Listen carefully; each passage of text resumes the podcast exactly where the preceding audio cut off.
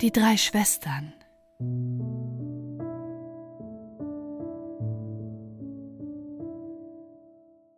Es war einmal ein Mann, der hatte drei Töchter.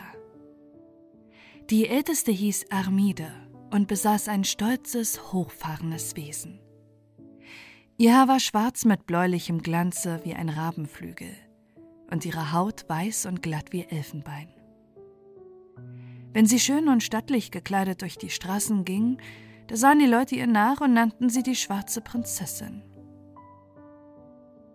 Sylphide, die zweite, war braun von Haar und schaute mit lachenden Augen in die Welt wie ein junger Frühlingsmorgen.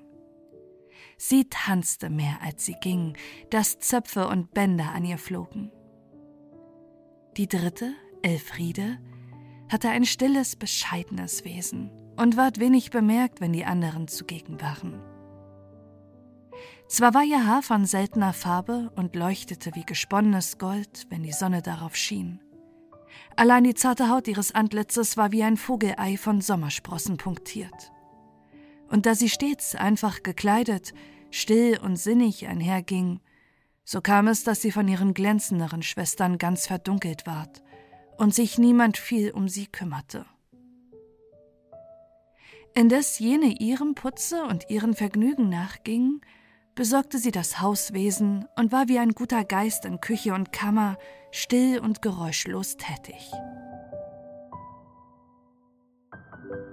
Nun geschah es, dass der Vater in eine so schwere Krankheit verfiel, dass die geschicktesten Ärzte ihm nicht zu helfen vermochten, ob sie ihm gleich die künstlichste und teuerste Medizin verschrieben.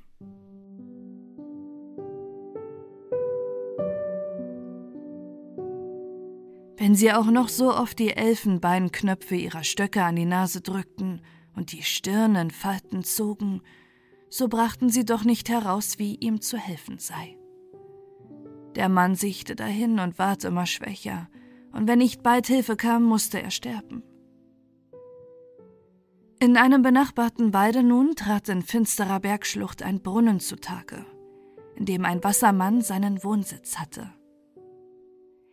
Es ging die Sage, dass Wasser aus diesem Felsenquell, an seinem Ursprung geschöpft, die Macht habe, auch die schlimmste Krankheit zu heilen.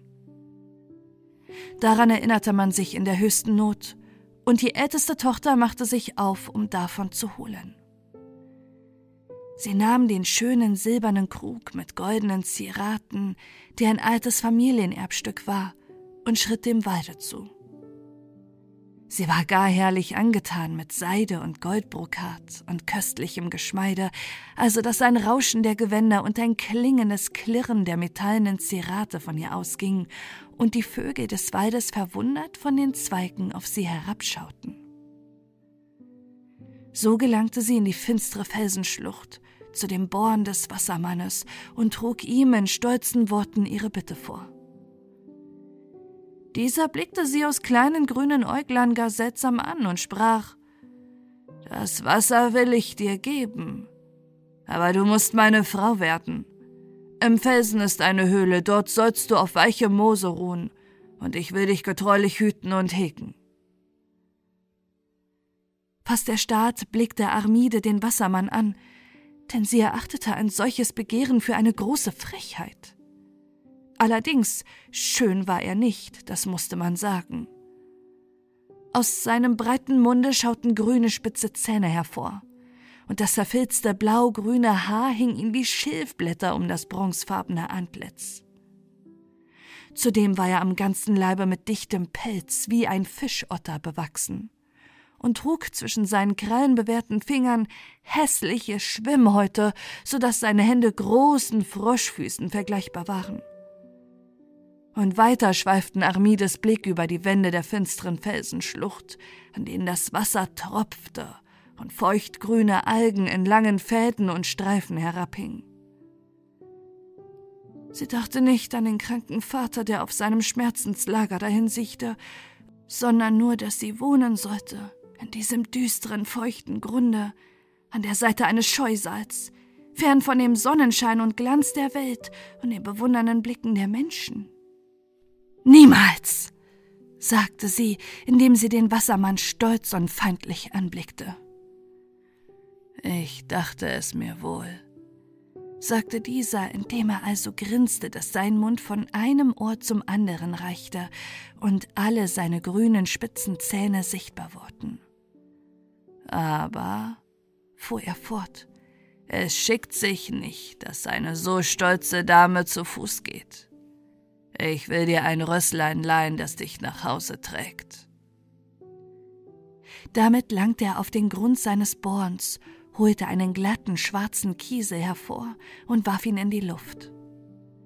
Bevor dieser aber den Boden berührte, stand ein blankes, schwarzes Rösslein da, das gar fromm und sittsam tat und mit den Vorderhufen zierlich den Boden scharrte. Armide leuchteten die Augen, denn Reiten war ihre größte Lust. Sie sah den Wassermann fast freundlich an und schenkte ihm ein gnädiges Lächeln, da er gleich einem höflichen Kavalier herzutrat und ihr den Sattel half. Das schwarze Pferd trabte auch anfangs ganz sittsam mit ihr durch die Felsschlucht davon, bis auf einmal ein furchtbares Händeklatschen erscholl und die Stimme des Wassermannes gellend rief, dass es die Gründe rings widerhallten: Hei ho, Hetzjagd, hei ho! Da schien ein Teufel in das Pferd zu fahren. Zuvörderst stand es eine Weile auf den Hinterfüßen, und dann nahm es den Kopf zwischen die Beine und jagte davon, dass der Reiterin Hören und Sehen verging. Hei ho! Durch den Wald, durch Dickicht und wüstes Gestrüpp so dass Seide und Goldbrokat und köstliches Geschmeide in Fetzen an den Dornen hingen und die Zweige der Mädchen ins Gesicht klatschten und es blutig kratzten. Dann über ein sandiges Distelfeld, wo der Staub aufflog und wie ein langer Streifen hinterherzog. Dann vom Uferabhang hinab in den Strom, dass das Wasser über den Köpfen zusammenschlug. Und dann über Wiesen und Moorsumpf, bis endlich dieses satanische Ross mit plötzlichem Ruck vor dem Hause ihres Vaters auf den Vorderbeinen stand, seine Reiterin in den Sand warf und in demselben Augenblick spurlos verschwunden war. Der kleine Sohn des Nachbars fand kurz darauf an derselben Stelle einen glatten schwarzen Kiesel. Als er ihn zum Brunnen trug, um den Staub abzuwaschen, glitt er ihm aus der Hand und konnte trotz allen Suchens nicht wiedergefunden werden.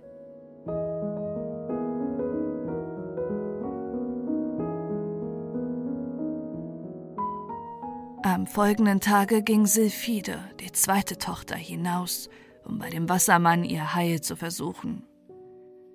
Sie trug ein Kleid von Silberzindel, das mit tausend glänzenden Flittern und bunten fliegenden Bändern verziert war, und nahm als Gefäß einen venezianischen Glaskrug, der sehr zierlich und kostbar war. So tänzelte sie dahin auf dem Wege, und ihre bebänderten Zöpfe schlugen im Rücken den Takt dazu. Als sie bei dem Brunnen des Wassermannes angelangt war, machte sie ihm behende einen Knicks und trug ihm ihr Anliegen vor. Da sie nun dieselbe Antwort erhielt wie ihre Schwester, so kam ihr ein solches Ansinnen so belachenswürdig vor, dass sie nicht vermochte, den geziemenden Ernst zu bewahren. Auch sie gedachte nicht ihres Vaters, der sich hinsterbend auf dem Schmerzenlager nach dem erlösenden Genesungstrunk sehnte, sondern lachte dem Wassermann gerade ins Gesicht. Dann fasste sie zierliche Kleid mit den Fingerspitzen, drehte sich dreimal gar anmutig vor ihm herum, dass die Röckchen flogen und sprach: Das möchtest du wohl, du alter Mummelbär. Daraus wird nichts. Das möchte lustig aussehen, wenn ich mit einem solchen Patschefuß zu Tanze ginge. Der Wassermann grinste wieder, dass sich sein Mund von einem Ohr zum anderen zog und sagte: ich dachte es wohl, aber ich sehe, du liebst es zu tanzen. Ich will dir einen Tänzer mitgeben, den besten in der Welt. Es ist der Wirbelwind selbst. Ich mag nicht, ich will nicht, rief Sifilde, allein schon hatte der Wassermann in die Luft geblasen und diesen Hauch mit den Fingern gewirbelt und gedreht, und plötzlich fühlte sich Silphide von einem unsichtbaren Wesen ergriffen und umschlungen. Dann pfiff der Wassermann auf den Fingern, dass es durch die Lüfte gellte, und sprengte Wasser aus seinem Born empor. Hei ho, tanz, mein Püppchen, hei ho, rief er, und nun packte es Sylphiden fester und wirbelte mit ihr davon, dass Staub und trockene Blätter im Kreise flogen und die Wipfel brausten, wenn sie vorüberkamen. Ei, das war ein Tanzen durch Wald und Feld, über die Heide und den aufbrausenden Strom. Und mit dieser Wirbelsäule zogen Donner und Blitz und strömender Regen bis vor das Haus des Vaters, wo Sylphide atemlos und durchnässt mit zerfetzten Kleidern liegen blieb und genug vom Tanzen hatte. Am nächsten Tage um die Mittagszeit ging Elfriede als die letzte hinaus um ihr Glück zu versuchen. Sie hatte ein reinliches weißes Kleid angetan und trug sorglich in den Händen ein braun glasiertes Töpfchen, dergleichen man in Bunzlau am besten bereitet. Es war aber eine heiße Mittagsglut, und alle Vögel schwiegen und alle Blätter schliefen im Walde. Selbst das Bächlein, das aus der Felsenschlucht hervorlief und zwischen den Steinen im Grunde einherging, murmelte es so schläfrig wie einer, der im Traume redet. Sie trat aus der Schwüle des Waldes in die feuchte Kühle der Schlucht ein und schritt über den bemoosten Boden dahin. In der Höhe reichten uralte, düstere Tannen einander ihre Zweige, so dass nur zuweilen ein Stücklein des blauen Himmels hindurchschien. Indes nun die Felsen zu beiden Seiten immer mächtiger anstiegen, gelangte sie an das Ende der Schlucht, an den Brunnen des Wassermannes. Dieser glich einer Steinschale, über deren Rand sich das klare Wasser ebenmäßig in ein zweites, flacheres Becken ergoss, das seinen Überfluss an ein schmales Rinnsal zwischen den am Boden zerstreuten Steinblöcken abgab. Sie hörte nichts als das murmelnde Rauschen der Quelle und das klingende Tropfen und Rieseln des Wassers an den feucht bemoosten Felswänden. Plötzlich schrak sie zusammen, denn sie sah, dass eine menschenähnliche, zottige Gestalt hinter der Schale des Bornes an der Wand lag. Es war der Wassermann, der ruhig schlief und einen seiner Froschfüße über den Rand in das Wasser da hängen ließ. Ein Schauder lief durch ihre Glieder, als sie dies hässliche Ungetüm so nah vor sich sah. Dann stand sie eine Weile und wartete, dass er aufwachen möchte. Dass sich dieses aber nicht ereignen wollte, nahm sie ein Steinchen und warf es in den Brunnen. Wie erschrak sie aber, als er plötzlich emporfuhr und sie mit den gelbgrünen Äuglein anstierte. Schon wieder eine, sagte er. Was willst du von mir? Elfriede trug schüchtern ihre Bitte vor und erhielt dieselbe Antwort wie ihre Schwestern. Nun ergriff sie wohl ein neuer Schauder. Allein sie dachte an den bleichenden, sterbenden Vater und seine Todesnot und sprach: Ich will gern dein Weib werden, wenn du meinen Vater gesund machst. Der Wassermann lachte still über das ganze Gesicht, und es war zum Verwundern, wie freundlich seine hässlichen Züge leuchten konnten. Ich dachte es wohl, sagte er dann langte er auf den Grund seines Bornes und holte ein smaragdenes Gefäß hervor, das mit dem Wasser des Lebens gefüllt war, und reichte es dem Mädchen hin. Als es nun mit vielem Danke gehen wollte, sagte er Warte ein Weilchen, tauchte die Hand in den Born und besprengte ihr Haar und ihre Kleider. Und siehe da, all diese Tropfen wurden zu schimmernden Perlen, und funkelnden Diamanten, also dass Elfriede in dem glänzenden Schmucke einer Königstochter dastand. Dann fuhr er ihr sanft mit der Hand über das Gesicht und sprach Schau in den Born. In diesem klaren Spiegel sah nun das Mädchen zu seiner freudigen Verwunderung, dass sein Antlitz von den hässlichen Sommersprossen befreit und rein und glänzend war wie geläutertes Silber. Sodann nahm der Wassermann drei Kiesel hervor, legte sie auf den Boden, sprengte Wasser darüber hin und murmelte einige seltsame Worte, worauf sich diese Steine in zwei milchweiße Pferdchen verwandelten, die vor einem glänzenden Wagen aus Perlmutter und Elfenbein gespannt waren. Nachdem sich Elfriede hineingesetzt hatte, trabten die Tierchen fromm und sänftiglich mit ihr fort, während der Wassermann anmutig auf einer goldenen Harfe spielte und so schön sang, dass es schier zum Verwundern war, wie so herrliche Töne in einen so hässlichen Leibe wohnen mochten.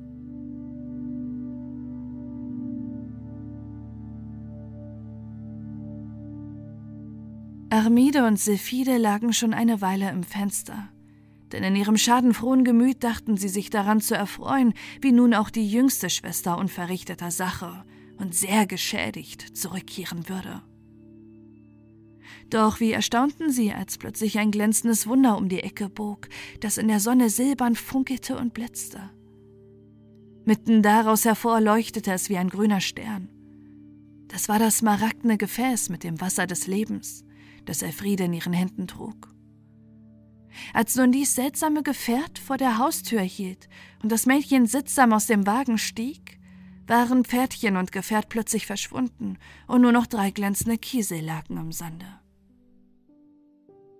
Elfriede ging nun mit dem schönen Kruge in das Krankenzimmer des Vaters, wo sich, da sie eintrat, alsbald ein Duft wie von Frühlingsblumen und edlem Wein verbreitete.